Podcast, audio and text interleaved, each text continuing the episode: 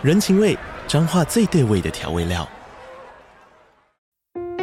人，你在这端，我在那端，各自忙碌又相互牵挂。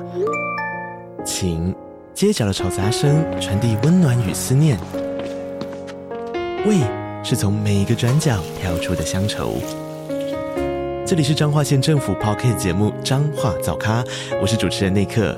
从彰化大小事各具特色到旅游攻略，透过轻松有趣的访谈，带着大家走进最在地的早咖。准备好了吗？彰化的故事，我们说给你听。以上为彰化县政府广告。Hello，小朋友们，我是安妮塔老师。相信大家对于日月潭应该都不陌生。日月潭每年都会举办万人泳渡的活动，非常的热闹。但是你们知道为什么这个大水潭要叫日月潭呢？今天安妮塔老师就准备了这个故事要跟大家分享。这个故事叫做《日月潭的由来》。很久很久以前，有一对非常恩爱而且勤劳的夫妻，叫做大尖哥与水社姐。他们平日以种植玉米为生，每天都快乐的生活着。这天，他们像往常一样在田里工作时，忽然地动山摇，紧接着天地一片黑暗，所有的人都大声叫了起来：“怎么了？太阳怎么不见了？天啊，实在是太可怕了！发生什么事了？”大家抬头看着天空，期盼着太阳会再次出现。但等了很久，天空还是一片漆黑。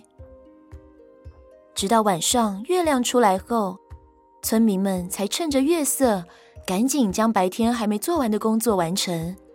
但是突然一阵天摇地动之后，居然连月亮也不见了。村民说：“那怎么行呢？太阳和月亮都不见的话，农作物都会死亡。”那我们以后要怎么生活下去啊？大坚哥说：“我想太阳和月亮一定是不小心从天上掉下来了，所以应该先到处找一找，也许就掉在附近也说不定。”水社姐说：“是啊，我也一起去找，总比在这里一直烦恼好。”于是大坚哥和水社姐就背着简单的食物。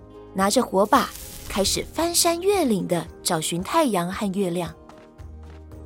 他们走了好久好久，终于在一个大水潭发现忽明忽暗的光亮。当他们走近一看，竟然是两条巨龙正在水中把玩着月亮及太阳。大尖哥和水社姐看到这样的景象，吓得呆愣住了，不知道该如何制服这两条巨龙，将太阳及月亮夺回来。这时，旁边走来一位老爷爷，说：“咦，你们怎么会来这里？这里是巨龙的巢穴，很危险的。趁他们还没发现，赶快逃走吧。”大尖哥说：“我们是为了找回太阳及月亮才会来到这里。这两条巨龙将太阳、月亮当作球玩，可是对我们来说，如果没有了太阳及月亮，农作物无法生长，我们没有食物可以吃，大家都会饿死的。所以一定要想办法把太阳和月亮放回天上。老爷爷说：“好吧，看你们也不像是坏人，我就告诉你们一个秘密吧。听说在阿里山的山脚下藏了金剪刀和金斧头各一把，只要找出这两件宝物。”就可以打败巨龙，不过要找出这两件宝物可不是一件简单的事情哦。水社姐说：“谢谢你，我们一定会找到的。”听完老爷爷告诉他们的方法后，大尖哥和水社姐立刻带着铲子去阿里山下，一寸一寸的朝地底下不断的挖掘，不知道挖了多久，终于被他们挖到这两件黄澄澄的宝物。他们一将宝物带回到水潭边，金剪刀和金斧头就好像有了自己的意识一样，以极快的速度攻击两条巨龙。最后，很快就将巨龙打败了。大尖哥说：“太好了，我们夺回太阳和月亮了。可是要怎么把他们送回到天上呢？”正当大尖哥和水社姐正在烦恼的时候，老爷爷又再次出现了。没想到你们真的挖到了这两件宝物，看你们这么有心，我就告诉你们放回去的办法吧。只要将巨龙的眼睛吞到肚子里，你们就可以变得像巨龙一样高大，也就可以把月亮和太阳放回天上了。于是，大尖哥和水社姐各吞了一颗巨龙的眼睛。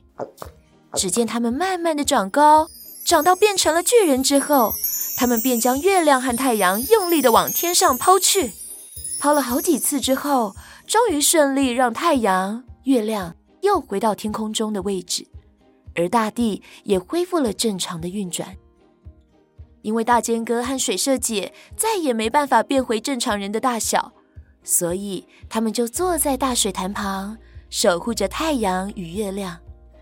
就这样，好几百年过去了，大尖哥和水社姐渐渐变成了两座大山。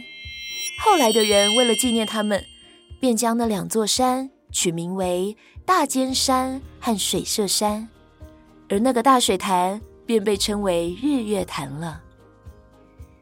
小朋友们，这个传说是不是非常有趣呢？安妮塔老师还会再找一些台湾的有趣传说分享给大家，让大家了解更多台湾的民间故事。今天的故事就说到这边，我们下次再见喽，拜拜。